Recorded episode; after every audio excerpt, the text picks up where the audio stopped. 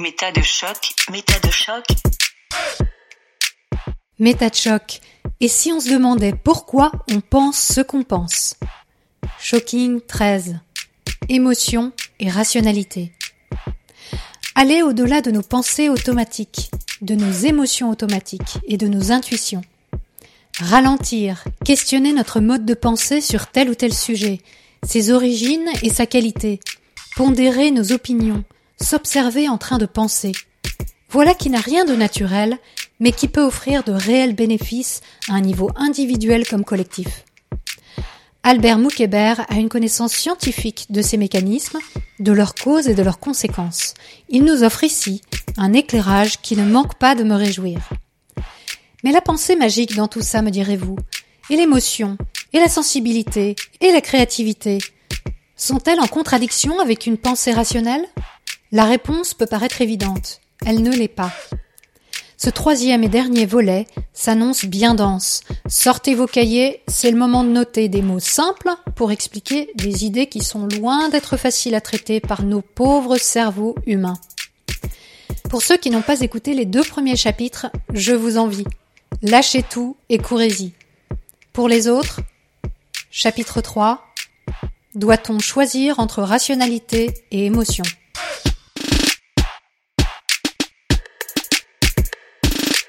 Si on résume, ce que tu proposes, c'est de cultiver cette flexibilité mentale Hum. en allant au-delà des pensées automatiques. Au-delà des émotions automatiques, au-delà des intuitions automatiques. Douter de tout ça, mais aussi pondérer mes opinions. C'est-à-dire, si j'ai une opinion, me demander combien est-ce que j'ai confiance à cette opinion. J'ai un peu touché à ce sujet très vite avant en disant, par exemple, sur les OGM, je peux être pour à 30%, contre à 20% et 50% être incertain parce que j'ai pas exploré assez cette question parce que je suis pas généticien, parce que je suis pas nutritionniste non plus. J'ai lu la littérature scientifique, je connais des personnes en qui j'ai confiance, mais voilà, c'est une technologie nouvelle, j'en sais rien. Et je suis pas en train de donner mon vrai avis sur les OGM pour pas qu'on me clash dessus. Mm. C'est une illustration. Je, vraiment, ne me clashez pas ni sur les OGM, ni sur le- les vaccins, ni sur rien du tout. J'ai genre vraiment, ça m'intéresse pas plus que ça. Oui, Quoique les vaccins, ça m'intéresse, il y a un enjeu. Mais les OGM, franchement, juste lâchez-moi dessus. il y a un euh, enjeu aussi sur les Oui, mais je Mais connais bon. pas, je ne maîtrise pas assez bien. Ouais. Et, et là, parce que le risque, c'est l'illusion de connaissance, c'est le Dunning-Kruger. Voilà, j'allais le dire, c'est qu'on a tendance à tous avoir un avis sur tout ça. On Oui. se dit qu'on sait. Oui. On se dit qu'on a quand même suffisamment de- d'infos pour savoir. Et donc, Dunning-Kruger, c'est cet effet qui dit que quand on ne sait pas, on surestime massivement l'étendue de nos connaissances. Et plus on est expert, moins on surestime, et plus on peut évaluer notre vraie connaissance. Donc il y a un pic. En fait, on pic. voit bien sur leur graphique euh, Ouais. à l'effet de Dunning-Kruger, c'est que quand on n'y connaît rien, ou très très très très peu, Ouais. on va tout à coup monter mais en flèche. Tout à coup se dire ah mais oui évidemment, Bien je sûr. sais, j'ai compris, euh, Ouais. etc. Alors ça c'est un moment dangereux parce que Oui. on est persuadé de savoir. Alexander Pope, qui est un, un poète, a écrit un texte sur l'effet Dunning-Kruger il y a bien longtemps, bien avant Dunning-Kruger, que je trouve fabuleux. Et il dit un peu de connaissance est une chose dangereuse. Elle enivre l'esprit, et c'est quand s'y abreuvant un flot qu'on retrouve notre santé d'esprit. Get sober again. On redevient sobre. C'est-à-dire, si on boit un peu de connaissance, ça nous enivre, et c'est pas bon, et c'est dangereux. Et quand on avale encore plus de connaissances, là, on peut retrouver. C'est comme si je bois deux bières, je suis saoul, et si je bois dix bières, je suis plus saoul. Très C'est logique. pratique, mais ça marche pas comme ça. Après, Dunning-Kruger, il est aussi un peu malmené.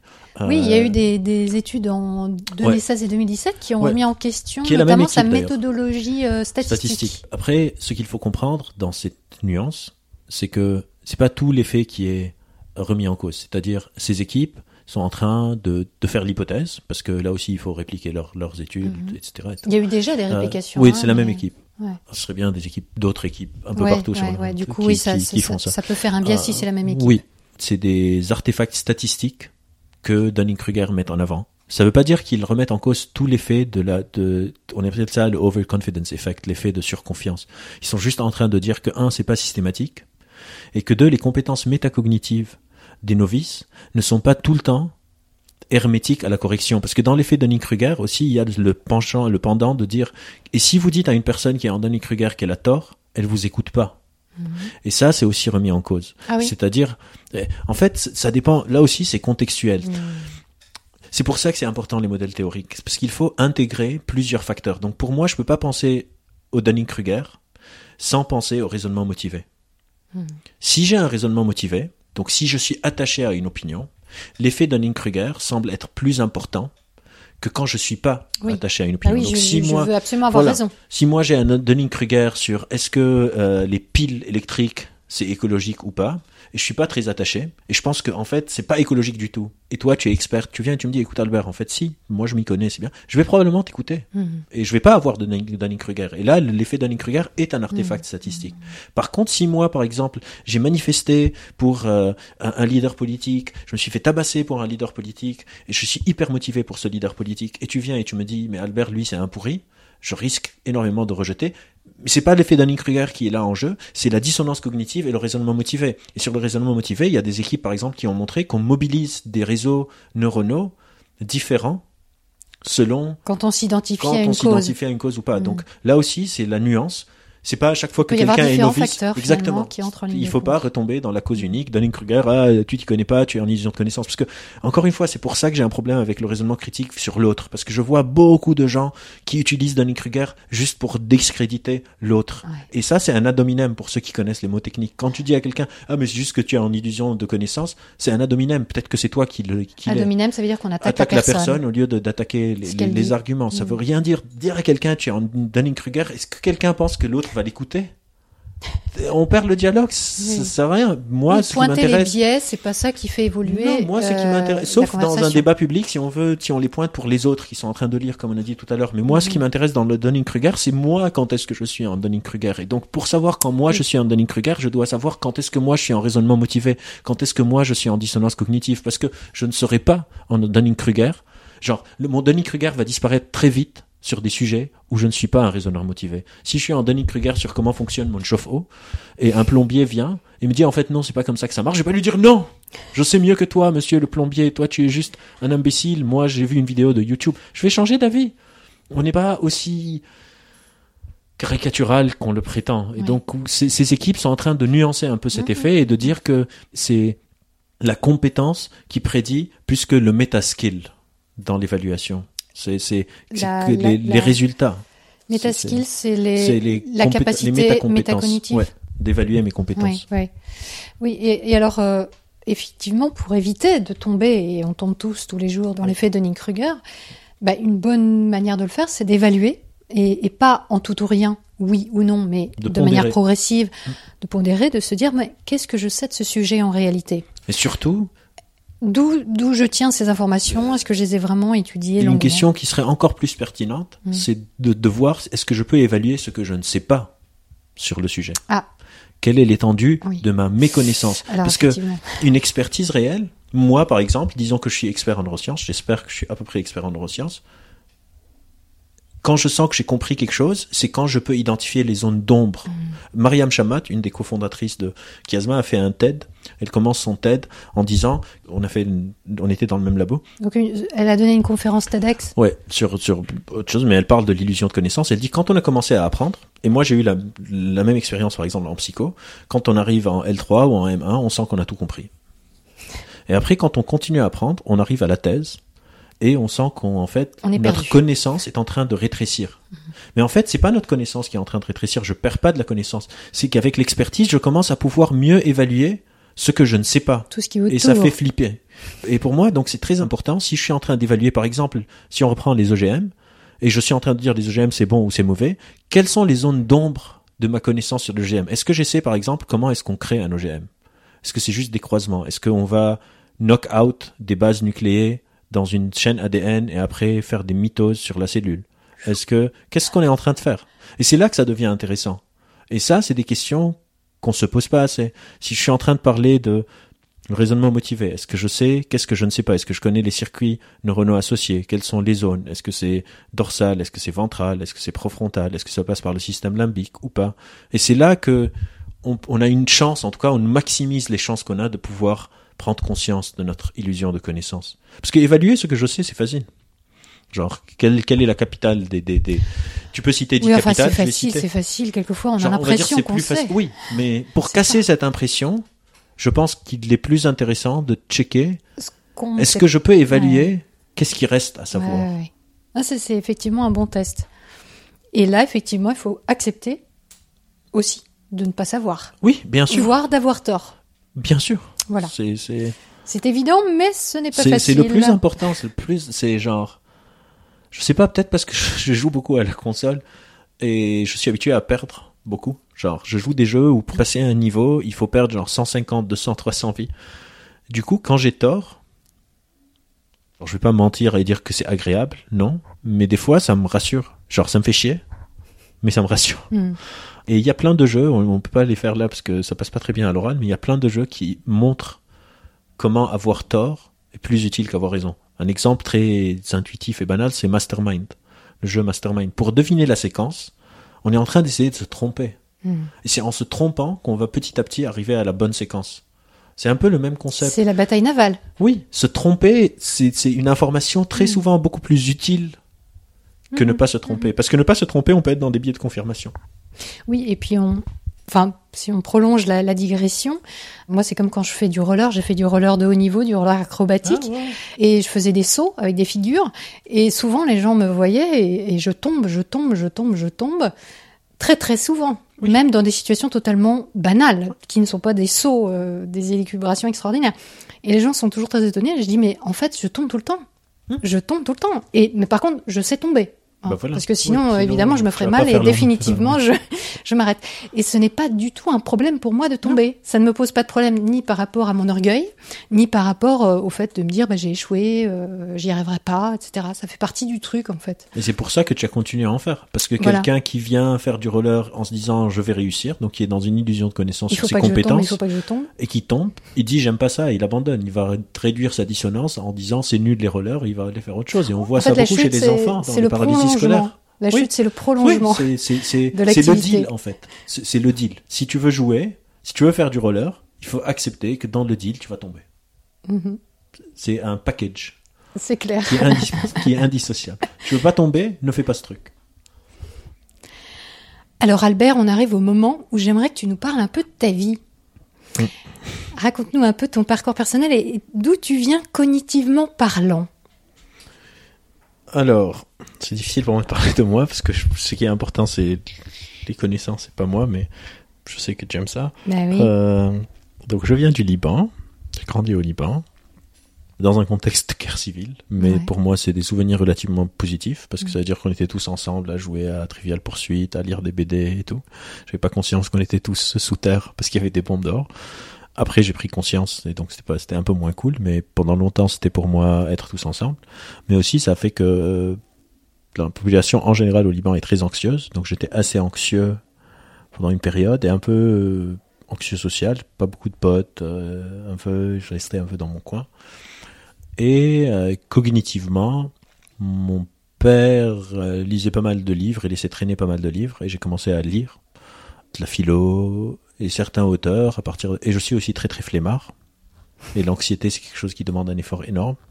Donc la flemmardise, Ah ouais. euh, ouais, la Ça te plombait alors. ça me plombait parce que c'est fatigant. Il faut commencer tout le temps penser à tout. À tout. Est-ce que j'ai dit la bonne blague? Est-ce que quelqu'un pense que je suis bien? Est-ce que je vais avoir des amis? Est-ce que la fille qui me plaît va me regarder demain? Je pouvais passer des semaines à essayer d'avoir la- l'attention de quelqu'un et ça marche pas. Et je rentre chez moi et je refais des scénarios et des scénarios c'était genre vraiment pénible. Et après j'ai commencé à lire et euh, ça m'a un peu petit à petit changé. J'avais pas beaucoup du tout d'intention de devenir psy ou neuroscientifique. Je voulais être coiffeur ou Ah oui. un truc qui, qui est lié à l'espace, genre astronaute, astrophysicien. Genre, je connaissais pas l'astrophysique, mais genre quelque chose qui est Mhm. en lien avec les. Ou Pourquoi tu voulais être coiffeur? C'est vrai que t'as une belle les chevelure. J'aime. euh, J'aime les métiers au contact des gens et j'aime genre les- la coiffure. J'ai toujours vu que la- les gens étaient très attachés à leurs cheveux Mhm. et du coup je me disais c'est quelque chose qui a une importance. Ah, c'est un grand enjeu. Je suis passé par plein plein de trucs, de métiers techniques que j'avais envie de faire. Genre, je voulais être coiffeur, je voulais être ébéniste. D'ailleurs, je, je prends encore des cours d'ébénisterie. J'aime beaucoup le bois. Et je me suis retrouvé en psycho par hasard. Genre, moi, j'ai commencé, j'ai fait des études d'informatique. J'étais ingénieur en sécurité informatique pendant deux ans.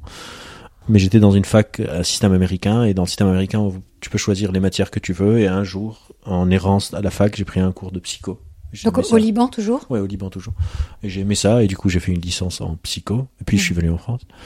Et cognitivement, j'ai commencé à lire des, des trucs un peu dont j'ai un peu honte aujourd'hui, mais qui à l'époque m'aidaient, comme l'alchimiste de Paulo Coelho et des trucs comme Ah ça, ouais. la prophétie des Andes, Le les signes de la vie, chercher les sens de, de- les signes de l'univers dans la route en me disant ah il y a une feuille qui est tombée sur ce, ce- cette route-là, Ouais. donc il faut que je parte de ce côté-là, etc. Les synchronicités. Les synchronicités, tout ça, ça s'appelait pas comme ça à l'époque. Il y avait pas le mot synchronicité, Mm. c'était des signes et suivre les, les chemins de la vie. C'était vraiment Pablo Coelho Ça, et tout c'était ça. dans la bibliothèque de tes parents? Ça, c'était dans la bibliothèque de mes parents, mais c'était- il n'y avait pas que ça, parce qu'après, c'est aussi la bibliothèque de mon père qui m'a un peu fait sortir de tout ça.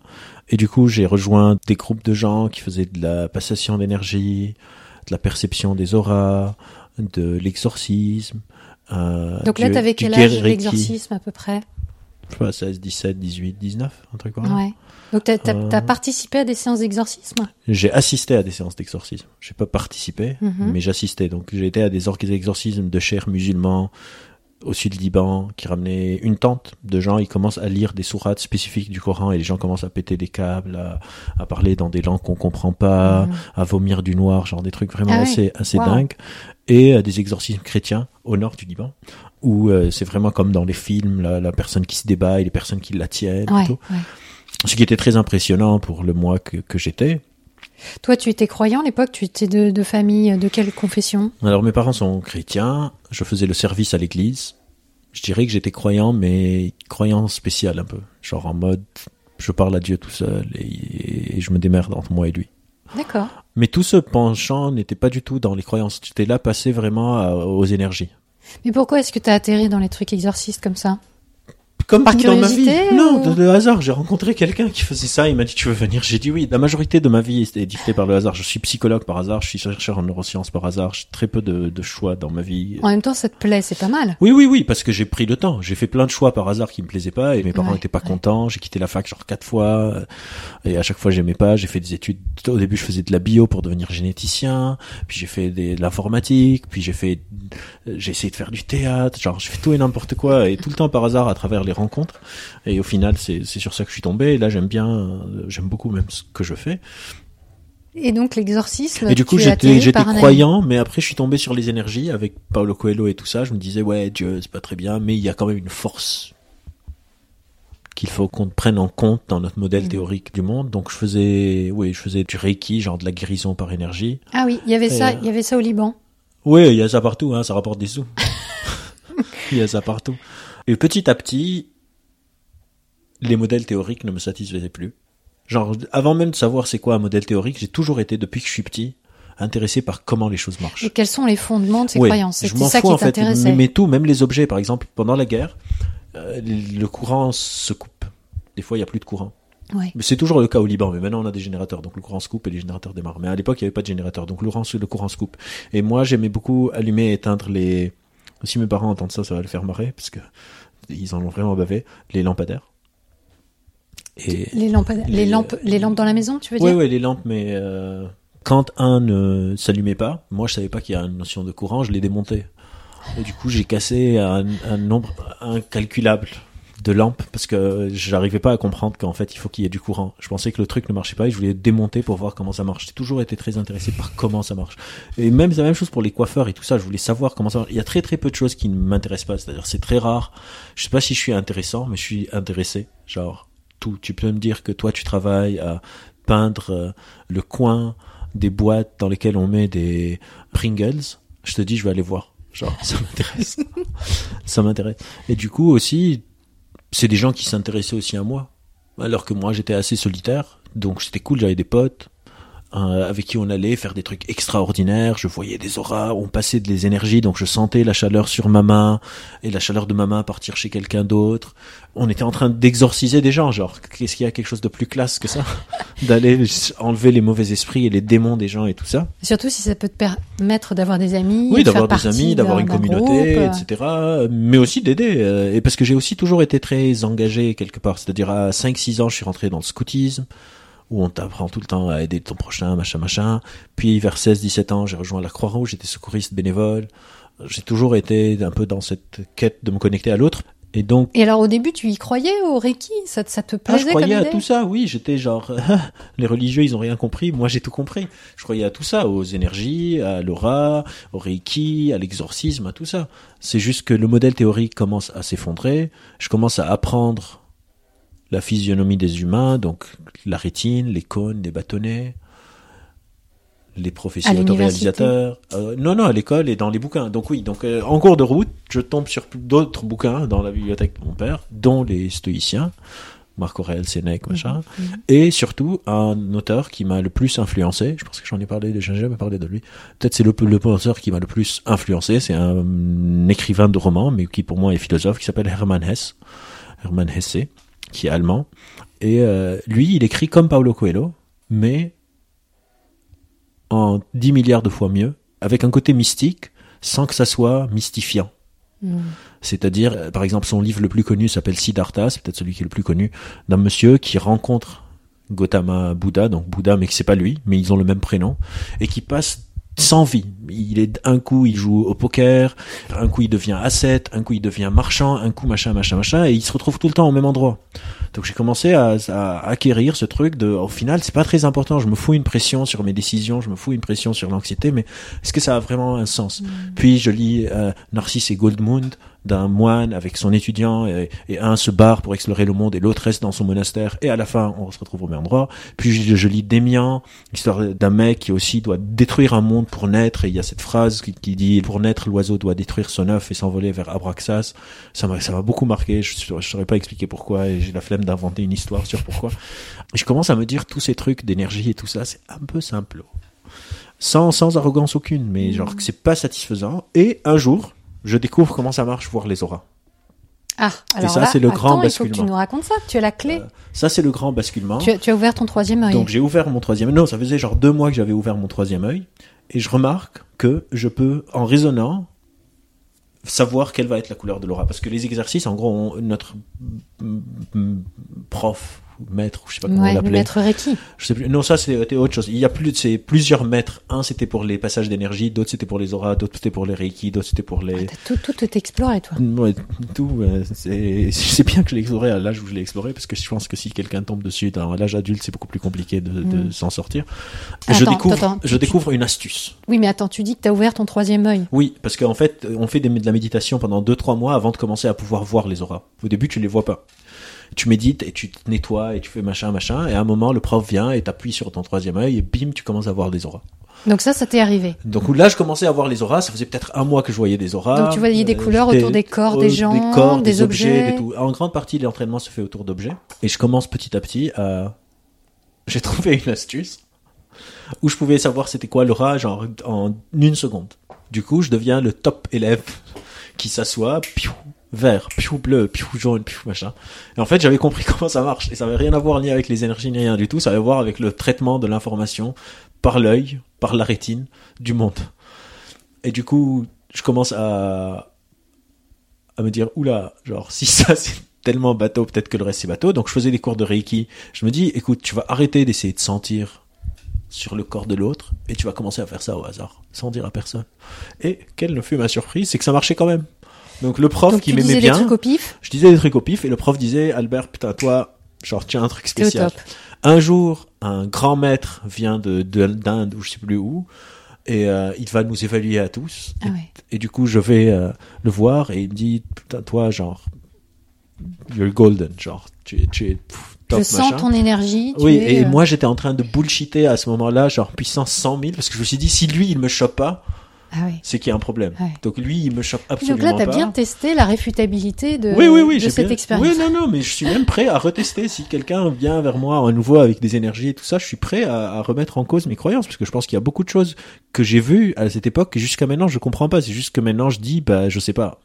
Et leur modèle théorique est vraiment très simple et absolument, il y a Alors de très très faible comment on chance fait pour que ça voir va. les auras, alors du coup, ou, ou les deviner. Alors, euh, les deviner, c'est beaucoup plus simple, parce que les, les expliquer, ça va prendre un moment, et puis les gens, ça va pas réussir et tout. Donc si tu veux, gros, après, c'est je une te le illusion montre. C'est une sorte de fatigabilité et d'illusion d'optique, etc. Mais en gros, si vous avez un objet de couleur vert, l'aura se- sera tout le temps rouge. Si tu as un objet de couleur rouge, l'aura sera verte. Le bleu sera jaune, le jaune sera bleu, et après, c'est des combinaisons de couleurs. Donc rouge et bleu, ça donne quoi? Et c'est le complément. Parce que dans notre rétine, on a des cellules à cônes et à bâtonnets. Et euh, je pense que c'est les cônes pour la couleur, si je me trompe pas. Et euh, le rouge a pour complément le vert et le bleu a pour complément le jaune. C'est ici à moitié un peu. Donc si par exemple moi j'ai un pull rouge, Ton aura sera verte. d'accord, donc tu n'as même pas besoin de, De de, regarder. de regarder de travers Non. pour. Mais maintenant, de toute façon, regarder de travers et tout ça, ça en prend genre 30 secondes. Genre là, pim, je peux voir, voir ton aura. c'est pas très compliqué. Mais euh, ça veut pas dire que c'est pas intéressant. C'est assez intéressant, mais c'est pas très utile. Et Alors Euh, qu'est-ce qui s'est passé quand le maître est venu? Il dit t'as sacré maître de Reiki? Pas sacré, mais genre il était oui, lui il est prêt pour passer au niveau supérieur. Et oui, je suis arrivé genre au niveau Reiki 3, je sais plus c'était combien, 2, 3, 4, ils avaient des, des étapes. En tout cas, je pouvais commencer à aider le prof et limite à dispenser des cours aux gens. Il m'a appris Mhm. la formule secrète, il y a une formule qu'il faut dire Oui, pour que ça marche oui, et tout. Il y a un symbole qu'on peut des dessiner mantras. pour que ça marche et tout ça. Donc j'ai- j'ai accès à tous ces secrets. C'est pour ça que je tombe jamais malade. Euh, Ah, c'est pour ça. bah oui, je me soigne moi-même. D'accord. Non, mais sans, sans moquerie, c'est des gens qui, encore une fois, essayent de bien faire. Pour la majorité d'entre eux, ils y croient Mhm, vraiment. mhm, c'est clair. Euh, J'ai des potes de l'époque qui sont encore de très très bons amis et qui sont encore dedans. Et ça me dérange absolument pas. Mhm. Et je les adore quand même. Et alors, t'as fini par arrêter ça? Oui, au bout d'un moment, genre, genre c'est c'est une perte de temps. Genre, j'allais pas y aller et c'est mes potes, ces gens. Je vais pas aller jouer la comédie sur Mhm. mes potes. Je leur ai dit, écoutez, j'ai découvert ça, ça, ça, ça. Ah, tu leur as expliqué? Oui, oui, c'est mes potes, c'est mes potes, c'est encore Ah mes ouais, potes. On va ouais. en vacances ensemble. C'est Ouais. vraiment des amis. C'est pas. Alors ils en disent quoi eux? Bah, ils disent, bah, peut-être tu as raison, mais c'est pas grave. C'est- Et, et ça ne me dérange absolument pas. Je ne suis pas du tout le genre de personne qui veut que les personnes abandonnent leurs pensées magiques. Hmm. Ça a des vertus. J'ai des pensées magiques moi aussi. Et tout le monde, tout le monde a des pensées magiques. Certaines sont plus cachées parce que la société s'en moque moins. Ouais. C'est tout. Bah Mais oui. je veux pas que les gens abandonnent leurs pensées magiques. Je pense que ça a des vertus d'avoir des pensées magiques. Je veux que les gens abandonnent les conséquences dangereuses qui découlent de leurs Mhm. pensées magiques. T'as quoi comme pensée magique aujourd'hui? Euh, j'ai quoi comme pensée magique aujourd'hui? C'est bien beau de dire que tu as des pensées Non, non, magiques. j'en ai, j'en ai, j'en ai. euh, Ah, celles qui sont avouables, c'est ça C'est Tu oui, je cherches. réfléchis à celles qui sont avouables relativement. Je sais pas si c'était pensées magiques, mais par exemple, quand je marche, ça c'est plus comme des tocs. J'essaye de pas, par exemple, sur les passages piétons, je saute sur les barres blanches, etc. Mais il n'y a pas de pensée magique associée. C'est-à-dire, je pense pas que si je le fais pas, quelque chose de mauvais va se passer. Donc ça se qualifie pas. Et surtout si je suis en retard. Là, tu triches, là. Ouais, je pas ça la triche. question. Alors, j'irai réfléchir. Donc, j'ai trouvé une pensée magique qui est très très absurde, mais il y a quelque chose. Quand je rentre au Liban, j'habite dans l'ancienne ferme de famille, au milieu de la forêt, Ouais. seul. Et quand je rentre, il se passe quelque chose de très bizarre, que personne ne peut expliquer, moi non plus. Et ça me fait marrer, et j'ai pas d'explication. Quand je rentre chez moi, donc j'habite seul, quasiment au milieu de la forêt, dans une maison où mon père vient tous les jours l'après-midi avec ses potes pour jouer au backgammon Mhm. genre l'équivalent libanais du backgammon. Mhm. Ça s'appelle 31, pour ceux que ça intéresse. Et quand je viens, le jour où j'arrive, le soir, il y a un ou deux chats qui débarquent. On sait pas comment ils savent que je suis arrivé. Et ils sont jamais là. C'est des chats qui sont pas domestiqués. Ils viennent de la forêt. C'est toujours les mêmes? Non. c'est ça qui est pire. C'est pas les mêmes. D'accord. Mais dès que j'arrive, ils viennent. Et tous les soirs, moi je suis décalé, je me couche vers 6h, 7h du matin, et je me réveille vers 13, 14h. Ils passent la nuit avec moi. Et dès que je voyage, ils ne viennent plus. Ils viennent juste quand je suis là et T'as quand un je suis pas truc là. avec les chats. J'ai un truc avec les chats. Et mon deuxième pensée magique, c'est que j'ai un truc avec les arbres. Genre, je peux mettre ma main sur des arbres et je me sens mieux Ah ouais, après. d'accord, Ça, c'est des pensées magiques que j'ai. d'accord. La différence, c'est que j'essaye de me protéger des conséquences. Donc, si je rentre au Liban et je touche pas l'arbre, je, ça ne me pourrit pas ma vie. Hmm. Mais ça devient je- pas un toc ou ça devient un, pas un un toc, passage obligatoire. Oui, mais j'aime bien quand je rentre chez moi, passer dans la forêt où j'habite. Hmm. Il y a des, des arbres à qui je vais dire bonjour. D'accord, Hein, je les salue. d'accord. Et euh, il y a les chats qui débarquent. Et quand les chats ne débarquent pas, le premier jour, ça m'inquiète un peu. Ah, Ouais, je me dis genre peut-être qu'il leur est arrivé quelque chose. Mhm. Mais souvent, des fois, ils ratent un jour et le lendemain, ils viennent. Et mon père est sidéré par le... Tout le monde est en fait sidéré un peu par ce truc que j'ai avec les chats. Et c'est des chats sauvages. Ils peuvent s'approcher de personne. Mais moi, ils viennent, ils se mettent sur moi. Je les nourris pas, hein. Je leur donne pas à manger. Je fais rien. C'est, Ouais, chacun étrange, vit sa vie, mais ils viennent Surtout passer la chats. nuit avec moi. Mhm. Donc voilà, une pensée D'accord. magique. euh, Et l'exorcisme dont tu parlais tout à l'heure, c'est toujours quelque chose qui a lieu au Liban C'est quelque chose qui est à euh, la mode moi, En tout cas, moi où j'allais, ça a plus lieu parce que en 2006, il y a eu la guerre avec Israël et l'endroit a été bombardé par les avions de chasse israéliens. Et il y a moins, mais oui, il y a encore des prêtres qui font de Mm. l'exorcisme et des chers qui font de l'exorcisme. C'est Mm. juste beaucoup moins accessible que quand moi j'étais jeune. Et de toute façon, aujourd'hui, tout le monde un peu se met au New Age, au yoga, au keto diet, au. euh, Au quoi Keto diet. C'est une diet. sorte de régime keto. Peut-être qu'il est bon, hein, je ne mets pas à pied d'égalité. Je tout. connais pas. Surtout le yoga est très très utile. Hein, Mhm. euh, ça, ça marche. Oui, mais là, ils le prennent comme une sorte de croyance, de rituel. euh, aux énergies, les signes de l'univers, tout ça. Et après, ils vont intégrer ça à leurs croyances religieuses. Donc, je suis sûr, je suis sûr, j'ai jamais vérifié, mais je suis sûr qu'il y a quelque chose qui s'appellerait du yoga chrétien, par exemple. Je suis sûr que ça existe. Ouais, yoga with Jesus. sauce. non, je suis sûr qu'il y a yoga with Jesus. Ouais. Je suis sûr. Ouais. Genre, on peut vérifier. Je vais vérifier. Je suis carrément. C'est le syncrétisme à la libanaise. Oui, mais je pense, je pense probablement aussi à l'américaine. Oui, et puis en France aussi, bien Oui, entendu, oui, il y a les croyances, par exemple, avec les anges gardiens, qu'on retrouve dans, dans New Age sans aucun voilà, problème. bim, Christian Yoga. C'est vrai? T'as Ouais, trouvé? ouais. Extraordinaire. Et ça se Ça- trouve où Yahweh Yoga, Christ-centered Yoga, C'est au Liban, Holy ça? Yoga. Non, ça c'est aux États-Unis, mais, mais il l'importe. hein. Ouais, ouais, il y a Yoga in Islam.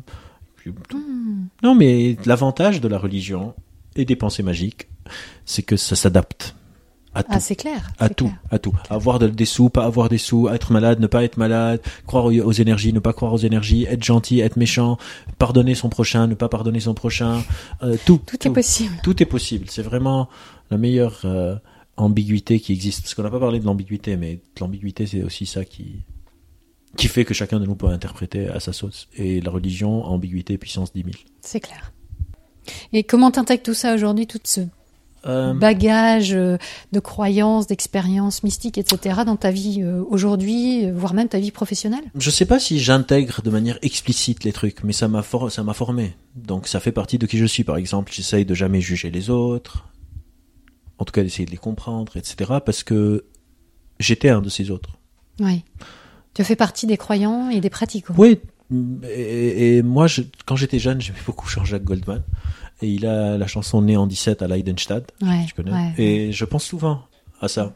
Si un juif était né nazi, Mhm. qu'est-ce qu'il aurait fait? Si un noir était né blanc dans l'apartheid Ouais, en Afrique du Sud Et du coup, ça m'a impacté comme ça. J'aime pas du tout le cynisme, j'aime pas du tout la moquerie, j'aime Mm. pas du tout. J'aime bien le sens de l'humour quand on est entre potes, mais pas avec des gens que je connais pas spécialement Mm. ou sur une caste de gens. C'est pour ça que je suis tout le temps mal à l'aise quand on se moque des des personnes qui ont un impact négatif sur le monde et que je combats. Mais je peux Mhm. combattre sans me moquer, comme les personnes qui font de l'anti-vaccination. C'est pour ça que quand mes patients viennent, j'ai des patients qui viennent et qui me disent ah, mais moi aussi je suis à des cours avec mon chaman. Jamais je vais leur dire non. Arrêtez. Jamais, jamais, jamais. Quelqu'un me dit moi, Albert, tous les matins, je dois faire trois tours dans le sens aiguille d'une montre et un tour dans le sens inverse aiguille d'une montre et ma journée se passe bien. Je lui dis très bien, continue. Oui, parce que toi, Mais tu... quand ça ne passe, se passe plus bien, ne tourne pas plus vite. Ouais. C'est surtout ça. Et surtout, si tu as quelqu'un d'autre que toi qui va mal, ne lui conseille pas de tourner trois fois le matin. Ouais. Parce que ça va pas marcher pour lui, ça va marcher pour toi. Il y a une différence quand on est face à l'individu et quand on fait de la recherche pour comprendre le monde naturel. L'individu, j'ai rien à lui dire. Si quelqu'un a des pensées magiques, c'est entièrement son droit. Qui est-ce que je suis pour lui dire non? Par contre, s'il commence à vouloir prétendre que ça marche sur les autres, là, il va m'avoir face à lui. Et, Et, et c'est donc, ce qui se passe beaucoup. oui, et c'est ce qui, Parce que c'est ce quand qui se on passe croit beaucoup. quelque chose, souvent Mais c'est ce on qui est se passe beaucoup avec les gens qu'on voit le plus, donc qui sont le plus vocaux, qui se font le plus entendre. Mais je pense qu'une grande partie des personnes qui croient aux pensées magiques sont comme toi et moi. Ils sont dans l'immeuble là, ils sont partout, ils se font Mmh. chier personne. Et, pourquoi ils ont va vou- vouloir leur interdire de faire ça? Ça sert à rien. Ça, ça empoisonne. Tout ça, se moquer, et une grande partie des crises des experts qu'on a maintenant, de pourquoi les gens veulent plus vacciner, de pourquoi les gens ne veulent plus croire les experts du climat, ne veulent plus, ne veulent plus, ne veulent plus, c'est parce que pendant longtemps, on a été hyper paternaliste avec les gens, en leur disant vous êtes cons, nous on sait. Et, et c'est pas une manière de construire une société. En tout cas, j'essaye de, de. Je trouve que c'est facile de se moquer. Et vu que je joue à des jeux difficiles, j'aime pas ça. Et, et moi, je suis fasciné par le monde naturel, par la réalité. Mhm. J'ai aussi abandonné un peu le côté mystique parce que je trouve que c'est moins intéressant. Par exemple, les cristaux de neige. Pour moi, le fait que l'eau soit uniquement deux molécules d'hydrogène, une molécule d'oxygène. Ça veut dire un noyau avec un électron, un noyau avec un électron, un noyau avec huit électrons. Et qui, à une certaine température, forme des cristaux, sans aucune intervention de quoi que ce soit d'autre. C'est infiniment plus mind-blowing, c'est infiniment plus éblouissant. éblouissant que s'il y a une mémoire dans l'eau, machin. Pour moi, le fait que de la matière organique, donc beaucoup de- d'atomes de, carbone, s'organisent d'une certaine manière et moi j'émerge, sans Mm. aucune intervention, sans, c'est infiniment plus éblouissant que Mm. si j'ai une âme. C'est, pour moi, moi je fais beaucoup de tours de magie. Genre, je suis fasciné par la magie. Je vais juste préciser, Oui. excuse-moi, que la mémoire de l'eau est quelque chose qui n'a pas été du tout prouvé et qui Non. est juste issu d'une expérience abusive et qui a été réfutée. Réfuté. Donc euh, ça, ça, je le précise parce que c'est pas forcément connu. Voilà. Et donc moi, je fais pas mal de tours de magie. Et pour moi, le côté mystique, les gens qui pensent que le mysticisme, c'est ça qui enchante le monde. Pour moi, c'est comme quand moi je fais un tour de magie. C'est-à-dire, il y a un tour de passe-passe derrière. Il y a des auras, il y a des énergies, il y a une âme, il y a une surpuissance surnaturelle, etc. Et pour moi, le monde réel, sans rien de tout ça, c'est un vrai tour de magie, sans le passe-passe. C'est-à-dire, si pour moi, mon Rubik Cube, je le mets quelque part et boum, il disparaît, ça, c'est l'équivalent d'un monde naturel sans mysticisme. Et si moi, je mets un cube et je fais un tour de passe-passe et je le fais disparaître, ça, c'est s'il y a une intervention d'une puissance, etc. Je trouve infiniment plus intéressant le monde naturel sans intervention extérieure, avec que de la matière organique. On est de la matière organique qui a pris conscience d'elle-même, qui a inventé des ordinateurs et des micros et un enregistreur pour qu'on puisse faire ce podcast. C'est infiniment, infiniment plus merveilleux pour moi que si c'est écrit, ou si c'est des énergies, ou si c'est des auras, ou si c'est du destin. Ça serait tellement une déception si je meurs et je me retrouve face à Dieu. Je vais être tellement déçu. Dégoûté. Je vais être déçu et je vais lui en vouloir. hein. Je vais lui dire pourquoi tu as fait tout ça. Quoi? Pourquoi tu fais chier? Mais c'est vrai que toi, tu es quelqu'un de très créatif, en fait, et d'assez euh, émerveillé par par le réel. Et, et je trouve ça intéressant de bah, que ce soit euh, aussi dit que bah, la science, c'est pas forcément un, un monde euh, froid et euh, sans Ah aucune non, non. imagination. La science, c'est, c'est, C'est l'émerveillement J'aime face au beaucoup réel. dire, la science n'est pas une science exacte. Mm. La science, c'est de l'émerveillement.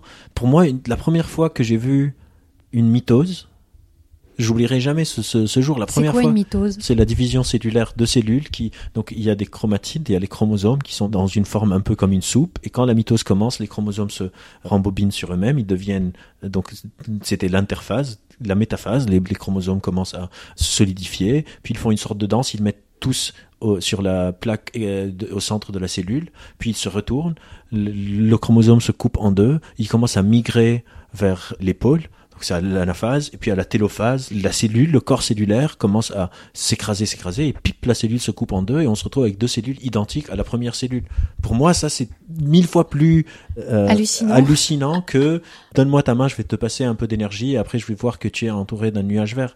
Quand j'ai vu la moelle épinière pour la première fois, et comment la vertèbre suit la moelle épinière, il y a des trous pour que les nerfs puissent sortir et tout ça, c'est genre c'est c'est un truc de dingue et c'est encore plus dingue parce qu'il n'y a pas de intelligent design parce qu'il n'y a pas de design intelligent parce qu'il n'y a pas un architecte Mhm. parce que ça s'est fait par hasard presque Par essai et par erreur. essai, erreur sur et des hasard millions et des machin, millions et d'années. des millions et des millions d'années c'est tellement plus dingue Mhm. pour moi et, et pour moi la science c'est que de l'émerveillement et de l'imagination Mhm. je déteste quand on présente la science comme quelque chose de rationnel je, je déteste cette supériorité de la rationalité comme si la rationalité ça a une sorte de c'est rien la rationalité c'est juste essayer après tout cet émerveillement d'être émerveillé par le réel Et là, on est quand même tout. assez loin de l'idée du chercheur hyper rationnel, justement.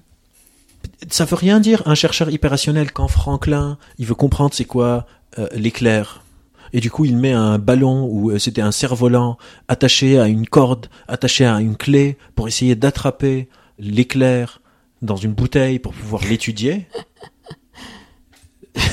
Est-ce qu'il y a quelque chose de plus imaginaire que ça Gadget. Oui, c'est l'inspecteur gadget, mais c'est ça la science. La majorité de la science, c'est des inspecteurs gadgets complètement déjantés, complètement irrationnels, mais qui ont le courage de confronter ça à la réalité, à la grande égalisatrice, Et avec aux une- lois du monde naturel. un, un sens de la méthode. Oui, mais pendant longtemps, on n'avait même pas cette méthode. La méthode scientifique, c'est le. XXe siècle. C'est complètement euh, arrogant de croire qu'on a commencé à apprendre avec la méthode scientifique. C'est juste, on a standardisé. Mm. Qu'avant, euh, Galilée, il n'avait pas la méthode scientifique. Euclide, il n'avait pas la méthode scientifique. Pythagore Mhm. n'avait pas la méthode scientifique. Hypatia, la scientifique grecque qui a découvert que la Terre est ronde bien avant tout le monde, elle n'avait pas la méthode scientifique. C'est des gens qui imaginaient et qui avaient le culot de confronter leur imaginaire au monde réel. Avec quand même des outils méthodiques, Euh, pas tout le mais temps. qui étaient euh, qui, qui faisait C'était comme ils peuvent. approximatif, Oui, mais, mais jusqu'à maintenant, la science est quelque chose d'approximatif. Mhm, mhm, mhm. Et évidemment, la science est rationnelle, mais mon problème, c'est qu'est-ce que ça connote le mot rationalité? Le mot rationalité aujourd'hui connote ne pas avoir d'émotion. Qu'est-ce que ça veut dire ne pas avoir d'émotion? Comment je vais faire de la science sans émotion? Comment est-ce que je vais avoir de la solidarité sociale sans émotion? Comment est-ce que je vais avoir de l'empathie sans émotion? C'est juste que la méthode scientifique, il faut être double aveugle, donc il faut que je me retire de l'équation. Mais c'est complètement artificiel parce que avant de me retirer de l'équation, je dois choisir quelle est la question que je me pose. Mhm. Et la question que je me pose, il faut avoir de l'émotion derrière pour que je me dise je veux comprendre si on a du libre arbitre ou pas. C'est pas une question rationnelle. Mhm. Je vais pas être rationnel en disant tiens est-ce que j'ai du libre arbitre? Non c'est c'est ça me mange de dedans. Est-ce que je sais ce que je fais? Est-ce que je décide? Ça énerve. Moi je suis en mouvement bah, par un sentiment de rage perpétuelle. Genre, je Carrément. suis- oui je, je suis enragé de pas comprendre. Ça, me- ça, ça, ça te frustre. ça me frustre et en même temps ça me rassure. Je sais pas comment expliquer, c'est très paradoxal parce que j'ai pas de problème à ne pas comprendre, mais j'aime bien chercher. C'est pas par hasard qu'on s'appelle des chercheurs, pas des trouveurs. Ouais. Genre, j'aurais pu m'appeler trouveur. Et qu'est-ce que tu fais? Je suis trouveur en neurosciences. Non, je suis chercheur parce qu'on cherche beaucoup plus qu'on trouve. Et, et c'est complètement irrationnel. La science est une quête irrationnelle parce que on est en train d'essayer de comprendre des choses qui nous dépassent. Mm. Je, je vais essayer de, de comprendre c'est quoi les trous noirs. C'est rationnel ça? Il y a rien de rationnel là-dedans. C'est vrai, Rien. vrai, parce qu'on essayer voit pas bien l'application au quotidien Une non plus. obscurité à des milliers et des milliers et des milliers de kilomètres. Le, le trou noir le plus proche, je sais plus il est à combien de milliers d'années-lumière. Et il y a un mec qui s'est dit, moi, je vais mettre des verres dans une sorte de séquence, avant même la méthode scientifique, parce que les télescopes, c'est dans les années 1600, si je me trompe pas. Et je vais essayer de voir qu'est-ce qu'il y a là-bas. Il y a rien de rationnel là-dedans. C'est de la folie. C'est vrai. De- et et c'est ça qui est Oui, génial. Et on peut même en arriver à l'idée que finalement les gens qui sont hyper rationalistes, c'est-à-dire des gens qui veulent absolument ne vivre que dans le rationnel, ils sont dans la dictature d'une émotion personnelle qu'ils n'ont pas identifiée. Et surtout, surtout pour moi, la rationalité est une émotion. Mhm. L'absence d'émotion, c'est une émotion. Être froid, un rationnel a une émotion. C'est Mhm. l'émotion de la froideur. Un rationnel caricatural tel qu'on l'entend, Mhm. il a une émotion. On ne peut pas s'extriper de nos émotions. Il y a des personnes qui ont eu des lésions au système limbique, à des systèmes émotionnels, ils sont paralysés. C'est un mythe d'opposer la rationalité et l'émotionnalité. Qu'est-ce qu'ils font les gens qui n'ont plus d'émotion Ils peuvent plus prendre beaucoup de décisions, ils sont plus sensibles à la récompense, ils sont plus sensibles à tellement de trucs. Et inversement, les personnes qui perdent leur cortex préfrontal deviennent complètement désinhibées. Le, le- le syndrome frontal, tout le Phineas temps, Gage qui reçoit un truc dans, dans son cortex frontal, il commence à uriner en public, à insulter tout le monde, etc. C'est un tout indivisible Mhm. L'émotion et la rationalité. Et il n'y a rien qui fait plus de mal que quand on dit à quelqu'un soit moins émotionnel ou soit plus rationnel. Mhm. La rationalité ne fonctionne pas sans émotion. Ou soit moins rationnel aussi. Ou soit moins rationnel, ou soit plus rationnel. Il n'y a pas de hiérarchie. C'est qu'est-ce que je mobilise quand Il y a des moments où j'ai besoin d'avoir une émotion froide, mais il faut que j'assume que j'ai une émotion froide. Mm. Il y a des moments où j'ai besoin d'avoir que des émotions. Quand je vois les migrants mourir euh, dans la Méditerranée, j'espère bien que les gens ont des émotions et qu'ils sont pas rationnels. Et qu'ils vont aller dire non, on ouvre et on les sauve. Et on arrête de dire oui, mais on n'a pas les moyens économiques. Genre, fuck les moyens économiques. Il y a des gens qui sont en train de crever. Et ça, il faut de l'empathie. Il faut. Et encore une fois, je veux pas être mal compris. Je dis pas que les rationnels ne sont pas émotionnels. Je parle de comment c'est perçu. On est en train de parler de la Mhm. perception de la rationalité comme un état non émotionnel et comme un état qui est supérieur Oui. à l'émotionnalité. Et je pense que c'est une question très importante qui doit être posée parce que bien souvent les gens qui s'intéressent au scepticisme sont vus comme des gens sans émotion ou hyper rationalistes et qui ne vont plus euh, être très humains finalement, euh, qui vont euh, nous faire perdre nos rêves, etc. Et ces mêmes sceptiques qui donc s'intéressent à leur biais cognitif, qui s'intéressent au fait d'avoir une opinion un peu plus construite, d'avoir des raisonnements voilà qui soient plus fiables, bah, ils en arrivent à se poser la question c'est quoi la part que je dois donner au rationalisme, à la rationalité, et la part que je dois donner à l'émotion. Et moi, je pense que ces deux choses ne sont pas séparées, comme tu le dis toi-même, et que finalement l'émotion vaut la peine d'être observée, tout autant que l'émotion quelquefois doit juste prendre le pas et c'est normal. C'est ça fait partie des, des heuristiques justement, des réflexes. Est-ce qu'on va commencer à disséquer les choses quand on est face à une situation d'urgence? Non, on va être dans l'émotionnel et cet émotionnel va sans doute nous sauver de cette situation. Et cet émotionnel va diriger notre rationalité. En fait, la question des quand est-ce que je dois être rationnel, quand est-ce que je dois être émotionnel, c'est pour moi dans ma tête et peut-être que je peux prendre le temps d'expliquer parce que je pense qu'on va je vais être clashé. C'est comme si quelqu'un me demande est-ce que je dois mettre plus d'accent sur mon esprit ou sur mon corps? Hmm. C'est à nouveau un système dualiste qui est complètement absurde. Ça veut rien dire. Est-ce que je vais être plus rationnel? Est-ce que je vais plus être émotionnel? C'est un non-sens. Ou bien, ce qui serait plus proche de la réalité, c'est quelle émotion est-ce que je suis en train de mettre en jeu? Mhm. Quelle pensée? Mhm. Quelle intuition? Mhm. Et en sachant que ces trois entités sont tout le temps en train de communiquer entre elles. Par exemple, si moi, je t'aime bien, intellectuellement, je vais trouver ton podcast pertinent. Si intellectuellement j'écoute un de tes podcasts et je trouve que c'est pas très très bon, émotionnellement je vais te trouver moins sympathique. Mhm. C'est c'est lié. c'est même pas lié, c'est elles s'informent les unes les autres. Nos mhm. émotions et notre rationalité mhm. s'informent en permanence tout le temps et sont à 95% du temps ou 90 j'invente des probabilités mais c'est pas grave. D'accord, c'est très rare qu'elles soient en désaccord. J'aime bien une fille ou un mec. Mon cerveau s'occupe pour me dire que cette personne est parfaite et si à un moment les problèmes commencent à émerger, mon amour pour cette personne va commencer à diminuer. Ou alors tu vas écarter. Ou je vais écarter selon combien, oui, selon, combien je suis là-dedans. Mais, hmm. mais oui, qu'on arrête de, de, de, hiérarchiser. Hmm. Qu'on arrête de hiérarchiser, c'est une hiérarchie qui fait beaucoup de mal à la science. Parce que moi, dans mes confs, tout le temps, on me dit oui, mais vous, les émotions, machin. Et je, je dois leur expliquer à chaque fois tout ça. Ça fait du mal aux personnes qui ont des émotions et qui se disent bah la science c'est pas pour moi et on est peut-être en train de rater des cerveaux brillants mm. et ça fait du mal aux scientifiques eux-mêmes qui utilisent ça comme une excuse à nouveau de virtue signaling pour se dire ah les autres c'est con c'est juste qu'ils sont émotionnels et moi rationaliste moi je sais je sais et mm. les pauvres je vais les, mm. leur montrer le droit chemin je suis le berger du pauvre troupeau ouais. ce qui m'amène à une autre tangente que je vais dire tu veux si tu veux la couper aussi qu'on arrête de dire que les gens c'est des moutons ce serait vraiment bien. Parce que c'est hyper utile d'être un mouton. Parce qu'un mouton tout seul, il crève. Donc, plaidoyer pour la moutonnerie. Plaidoyer pour la moutonnerie et pour l'émotion, rationalité, qu'on juste qu'on finisse avec ce, truc.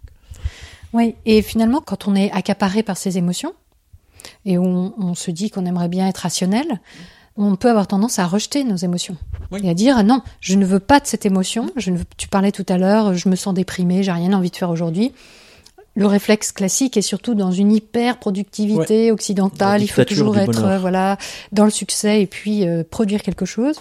On va avoir tendance à vouloir mettre à distance, mais au sens on va dire péjoratif du terme, négatif du terme. Je ne veux pas avoir cette mm. émotion, je ne veux pas la vivre. Or, l'émotion, elle nous apporte des informations sur nous-mêmes. Elle nous dit où on en est. Elle nous dit aussi la réaction qu'on a nous-mêmes par rapport à notre environnement. Mmh. Euh, peut-être qu'elle nous dit qu'on est en danger, peut-être qu'elle nous dit qu'il y a quelque chose qui fonctionne mal, et soit que nous, on fonctionne mal, soit que notre environnement a un problème, et qu'ensuite la rationalité va peut-être se servir de ce que l'émotion nous dit pour peut-être élaborer une solution, euh, peut-être élaborer euh, une tactique, une stratégie pour sortir de cette situation. En fait, c'est la même chose qu'on fait avec nos pensées, c'est-à-dire on parlait de métacognition, on peut parler de méta-émotion aussi, c'est-à-dire quelle est l'émotion qui m'envahit hmm. Est-ce qu'elle est saine ou est-ce qu'elle est fallacieuse De la même manière que je me demande quelle est l'intelligence qui m'envahit. Je sens une émotion, je suis pas obligé de l'accepter automatiquement. Comme la jalousie, je peux me demander d'où est-ce qu'elle vient et de la pondérer. De la même manière que je fais avec mes, mes pensées. J'ai une pensée qui est automatique. J'appelle ma copine, elle répond pas, mon cerveau me dit elle te trompe et je ressens une émotion de jalousie je suis pas obligé de tout accepter. Oui, tu l'acceptes pas, mais par contre, tu la prends en compte. Oui, bien sûr. Voilà, c'est ça, ça c'est important. Euh, je, je On peut la regarder de manière critique. Oui, je vais la regarder, mais penser que mes pensées sont supérieures à mes émotions est un non-sens mhm. total. Mhm. Un modèle théorique qui est pas du tout en adéquation avec comment fonctionne notre cerveau. Il n'y a pas de circuit, en tout cas pas à ma connaissance, si quelqu'un a de la connaissance supérieure, de circuit de prise de décision, etc., qui court-circuite mhm les, circuits émotionnels. Il n'y a pas. Oui, et au bout du compte, finalement, on peut dire que la rationalité sans émotion, ça expose à la stupidité quand même, parce que si on prend pas une partie, on prend pas en compte une partie de soi-même euh, aussi importante que les émotions, on passe complètement à côté des choses. Non, j'irais même plus loin. Une rationalité sans émotion, ça veut rien dire. C'est un non-sens. C'est comme dire de l'eau sans H2O. Ça, ça veut rien dire. Ça, ça n'existe pas. C'est stupide une- en soi. C'est une, rela- c'est une rationalité avec une émotion froide. Mais il y a une émotion. Oui, oui, oui. Et souvent, l'émotion, c'est une émotion d'auto-célébration, en mode ouhou, moi je suis le rationnel et vous, vous êtes les émotionnels, vous êtes nuls là. Mm. C'est un peu, on vient à cerveau gauche, cerveau droit et tout ça. C'est aussi absurde que dire utilise plus ton cerveau gauche que ton cerveau droit. C'est la même chose que dire utilise plus ta rationalité que tes émotions. Bon. Ça n'a aucun sens. Oui, le Jusqu'à cerveau preuve du droit, le contraire. cerveau gauche, on en est revenu, ça n'existe pas. Non. On sait qu'il y a des zones du cerveau qui sont voilà, plus allouées à certaines choses, comme le langage par exemple. C'est pas comme ça que ça marche. Mais c'est pas euh, le créatif d'un côté, le rationnel de Et l'autre. c'est pas le euh, rationnel d'un côté et l'émotionnel de l'autre. Si on remplace créatif par émotionnel, on n'est pas tellement meilleur que Ouais. les cerveaux gauche, Ouais. cerveau droit. Ouais, tout à fait. Donc encore une fois, penser qu'on va avoir un cerveau qui va être par exemple intuitif d'un côté et réflexif de l'autre, rationnel d'un côté, émotionnel de l'autre, c'est toujours on est dans la binarité. Encore une fois, Oui. on est, c'est encore trop dans allez hop ça y est, on, on se rassure, catégorise mais c'est un peu trop facile. et c'est pas C'est possible. un gros foutoir. Et il n'y a pas de, de manière simple de le faire. Il faut qu'on se prenne la tête à discriminer et prendre le temps d'évaluer critiquement quand c'est nécessaire, parce qu'on ne veut pas faire ça tout le temps, quand nécessaire, quand il y a un enjeu, quand on, ça a un impact sur nous, sur les autres, sur l'environnement, sur la société, de discriminer nos pensées, nos émotions, nos intuitions et tout. Il n'y a pas un truc qui marche tout le temps et un autre truc qui est tout le temps inutile. C'est trop facile. Le jeu est beaucoup plus complexe que ça. On passe à la minute stupide? Oui, bien sûr. La minute stupide. La minute stupide. Albert, quelle est la chose la plus stupide que tu aies faite de toute ta vie? Est-ce que c'est stupide ou la chose où je me suis foutu le plus la honte? Alors la chose où tu t'es dit vraiment non, c'est pas possible. Qu'est-ce que j'ai c'est totalement stupide. Qu'est-ce qui m'est passé par la tête? Ah, Mes heuristiques déconnent très très très très très souvent où je me dis c'est complètement stupide. Je, je- Tu vas pas, tu vas pas t'en sortir comme ça. Non, peut-être je peux parler de, de trucs stupides que j'ai fait plein de fois. J'ai traversé les, les rails sur une gare récemment. Euh, Oui. Parce que en fait, et ça aussi c'est de la stupidité, parce que j'y ai pas pensé. En fait, au Liban, on n'a pas de train. Ouais. J'ai jamais cru que c'était très grave de traverser les rails, bizarrement. Et j'étais en conf quelque part, c'est vraiment récent, hein. c'est il y a peut-être deux ans. J'avais une conf et je me suis réveillé très tôt j'étais très fatigué. Ah. J'étais en retard pour mon train pour rentrer chez moi et je voulais vraiment vraiment dormir. J'ai pris un quai, c'était le mauvais quai. Je regarde de l'autre côté du quai, c'était mon train. Il y avait encore genre deux ou trois minutes. Ouais. Je regarde à gauche, je regarde à droite, je me dis il y a pas de train et je cours et je traverse les rails et je remonte de l'autre côté. Le contrôleur est venu en mode je suis complètement taré. Une fille est venue et a commencé à me crier dessus genre tu es complètement fou, tu aurais pu mourir. Et c'est quand elle m'a crié dessus, la violence avec laquelle elle, elle m'a crié dessus m'a fait prendre conscience que je suis vraiment con d'avoir fait ça. J'ai pas du tout banalisé. J'ai- instantanément je lui ai dit en fait tu as complètement raison. Je suis hyper fatigué. Il faut que je rentre chez moi. J'ai une urgence. J'ai inventé une urgence. J'en suis menti. Euh, J'aime aussi beaucoup tricher. Ça, c'est autre chose. Bravo. Euh, et j'ai dit au contrôleur, genre, il faut absolument que je sois dans ce train. Je suis prêt à payer l'amende que vous voulez. Genre, 1000 euros, 2000 euros. Je vais en tôle, mais j'ai besoin de prendre ce train. J'ai vraiment besoin de rentrer chez moi. Genre, c'est plus possible. Tu l'as dramatisé un Je peu. l'ai là. dramatisé un peu. Je suis pas très fier. Euh, La fille qui m'a gueulé, engueulé, avait entièrement raison de le faire. C'était complètement stupide ce que j'ai fait. Ouais, un train peut en cacher un autre. Un en train France, peut ça a en été asséné Oui, pendant des mais moi, j'ai pas grandi en France, euh, donc j'ai pas du tout ce réflexe et je le regrette. Et pendant une période, alors que je suis vraiment pas quelqu'un qui ressasse, pendant une période, je pensais à ce truc quasiment tous les jours en me disant putain, tu aurais vraiment pu mourir Ah ouais. par stupidité. Genre, je commençais à me dire genre, il faut dire à mes potes, Albert est mort parce qu'il a traversé les quais. C'est la honte. C'est la honte. Mais, La mort euh, la plus stupide. C'est la mort la plus stupide en fait. J'ai pas de problème à mourir, mais je veux pas mourir d'une manière bête. Genre. Il en va de ta Euh, réputation. Euh, non, il en va du jeu. Encore, moi, pour moi, la vie, c'est comme un jeu vidéo. J'ai, des statistiques de genre ma santé, mes compétences, Oui, machin, le- le je- nombre de skill unlocked Mm. et tout, euh, et tout ça. Et ce serait trop dommage de faire game over comme ça, quoi. Écrasé par un train sur un quai parce que je voulais prendre mon train, genre, stupide. Et j'en ai deux tonnes. On va pas faire dix minutes stupides. C'est assez. pour ça. On peut s'arrêter là. Merci beaucoup. Merci Albert. Merci, Elisabeth.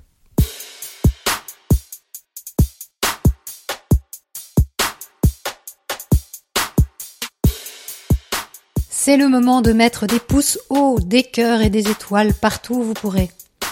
Dites-moi aussi en commentaire ce que cette série vous a inspiré. Parlez-moi de votre rapport à vos émotions et à votre raison. Parlez-moi des questions, voire des dilemmes que cette opposition émotion-rationalité a pu créer en vous. Nous avons beaucoup parlé de biais cognitifs, d'erreurs de jugement et de notre grande tendance à céder à une pensée à l'emporte-pièce. La minute stupide en fin de chaque épisode nous démontre, s'il en était besoin, que tout le monde a connu son heure d'égarement. Parce que c'est Noël et parce que la minute stupide éprouve à la fois votre raison et vos émotions, j'ai décidé d'en faire une émission à part entière. Dès la rentrée de janvier, vous aurez droit à un deuxième rendez-vous hebdomadaire, chaque mercredi à 18h. Comment ne pas rater ça? En vous abonnant bien sûr. Si vous aimez cet espace de réflexion, si MetaChoc chamboule l'agencement de vos neurones au niveau du cortex préfrontal dorsolatéral, parlez-en autour de vous. Et si vous le voulez et le pouvez, sentez-vous libre de faire un don mensuel ou ponctuel sur tipeee.com. Le lien est en description. Merci beaucoup à tous ceux qui ont déjà contribué. En janvier, Shocking revient avec un témoignage anonyme digne d'un thriller psychologique. Le réel dépasse la fiction. Cette série en sera la preuve glaçante. Plus que jamais, prenez le temps d'observer la manière dont vous pensez et de la questionner. Vous n'imaginez pas ce que vous pensez.